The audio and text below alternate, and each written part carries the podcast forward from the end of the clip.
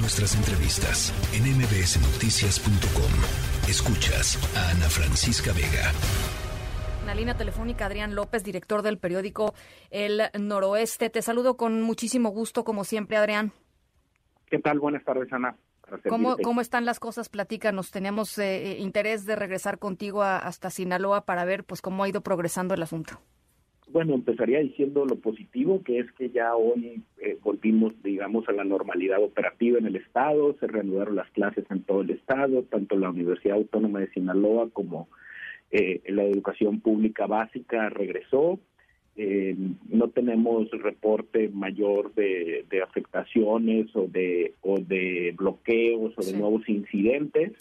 Eh, prácticamente ya todos los puntos que habían sido bloqueados con vehículos incendiados han sido liberados. Todavía quedan algunos restos, sobre todo de vehículos pesados en las carreteras, en la maxipista de, de Mazatlán a Culiacán pero digamos que esto ya no está obstruyendo el, flujo, aeropuertos, eh, centrales de autobuses, todo operando de manera regular y pues absorbiendo los costos de pues desde el jueves y lo que fue prácticamente un fin de semana perdido. La movilidad ya se ve bastante normal, sobre todo acá en Culiacán, eh, y digamos que ese es el lado bueno, ¿no? El, el, el lado todavía difícil es que por las tardes tenemos eh, más por las tardes, eh, circulación todavía de audios anónimos, hay cierta psicosis, obviamente, por, por los hechos. Eh, la gente está preguntando, pues la gran pregunta es si ya pasó, o sea, si en realidad ya le dimos la vuelta.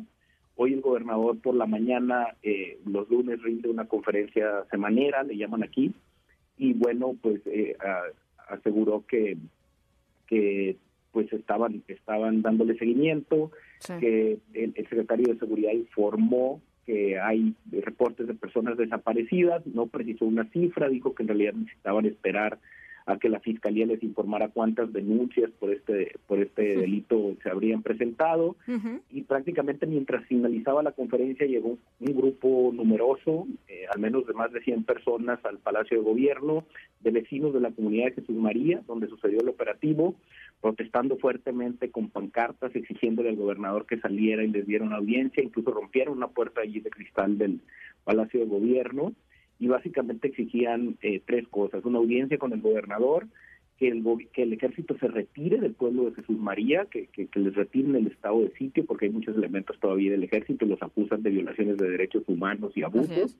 Y tercero, eh, que los ayuden para buscar a los desaparecidos. Eh, un testimonio cita una cifra de 140 personas desaparecidas. Falta ver eh, cuántas denuncias se, se, presentan por este tema, pero digamos que ese es el dato preliminar que los mismos vecinos citan.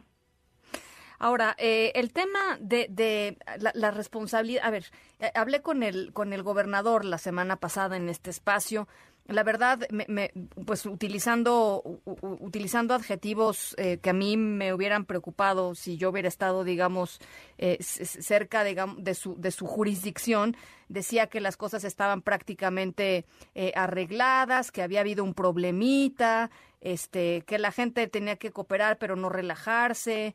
entiendo que, que ha seguido, digamos, un poco con esta tónica eh, pero sí me parece pues muy preocupante, Adrián, ¿no? Que, que, que, un asunto tan grave en donde murieron 10 militares, en fin, hay, hay muchísima, digamos, se, se trastocó la, la vida eh, pública de, del Estado en muchos sentidos, pues se ha tomado tan a la ligera. Eh. Bueno, para empezar había que decir, Ana, que este, este jueves 5 de enero, en términos objetivos y datos duros, es abrumadoramente más eh, violento y, tiene saldos más costosos que el, que el jueves negro del 17 de octubre de 2019, por mucho. El número de, muertos, el número de, militares muertos incluso, 19 abatidos, que es lo que hasta ahorita sabemos. Tenemos documentados cuatro civiles heridos en la comunidad de Jesús María, entre ellos un menor de edad que, se encuentra grave y, cuyo padre acusa al ejército de, de la agresión.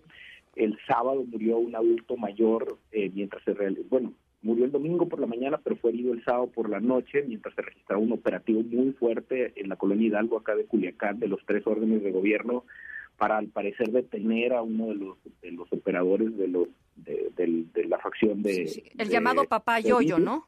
Ajá, mande. El, el llamado papá Yoyo, este este adulto mayor, Isidoro eh, Medina. Sí, sí, el, el, se llama Isidoro. Entonces, eh, el, el tema es que al final pues hay, hay saldos muy importantes, 250 despojos de vehículos, fue el dato preliminar que dio el, el gobierno del estado, ese es uno cada tres minutos durante las 12 horas más o menos que duró el, el, el, estado de sitio que los criminales le impusieron a todo el estado, tuvieron una lógica no solamente en Culiacán, sino una, un alcance regional desde pues prácticamente el sur de Sonora hasta la Mazatlán Durango y la, y la Mazatlán Tepic en las carreteras, entonces, claro, o sea, el gobernador dijo en, la rueda de prensa el viernes que había sido un día especial, por supuesto que fue un día especial. La pregunta es, eh, ya es el segundo día especial que tenemos y, más grave.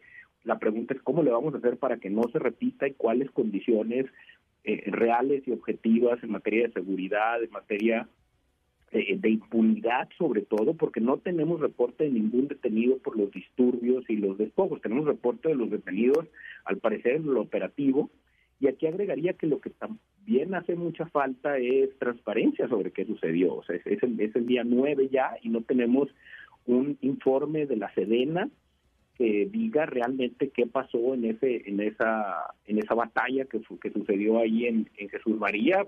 Tenemos la evidencia vimos todos fotos y videos del tamaño del, enfrentamiento que sucedió allí. El pueblo prácticamente pues fue fue acribillado en muchos lugares obviamente en la casa de Ovidio es donde más eh, rastros y huellas de esa batalla hay, pero lo que necesitamos es transparencia para evitar cualquier tipo de especulación sobre cuántas víctimas hay. Eh, nosotros hemos intentado pues contar las dos versiones, obviamente siempre la versión del Estado, pero también la versión de los de los vecinos de la comunidad, los testimonios, los testimonios de allí eh, y, de los visitadores de derechos humanos, etcétera la Comisión Estatal de Derechos Humanos dictó medidas cautelares por la condición en la que se encontraba la comunidad de incomunicación y de, y de ausencia eh, de servicios públicos, etcétera. Entonces es, digamos, muy importante que a partir de, de ya, creo que ya vamos tarde, pero a partir de ya pues empecemos a tener mayor transparencia sobre esto. Acabamos de subir una nota donde pues llama la atención que del día 5 al día 8, que es el día de ayer, en Sinaloa solo se contabilizan en el informe diario de homicidios 8 homicidios, cuando sabemos que al menos ese día hubo 19, según lo documento, lo, lo, informó el, general Luis Crescencio Sandoval. Entonces, ¿por qué no se han registrado esos homicidios? ¿Cuántos cuerpos hay en el CEMEFO? Eh, ¿Cuántos se recogieron allí? El viernes cogimos en la tarde, todavía había cuerpos tirados, increíble, o sea, 36 horas después. Entonces, ¿por qué no tenemos mayor transparencia de esto? Bueno, pues eh, preguntas fundamentales que pones sobre la mesa y que nosotros pues estaremos eh, eh, acompañando. Te agradezco enormemente como siempre, Adrián. No, hombre, al contrario, gracias a ustedes por permitirnos informar y volver a reconocer a la prensa y los colegas de Sinaloa que están haciendo un trabajo extraordinario en esto. Así es, me sumo a ese reconocimiento. Te mando un abrazo, Adrián. Gracias. La tercera de MBS Noticias.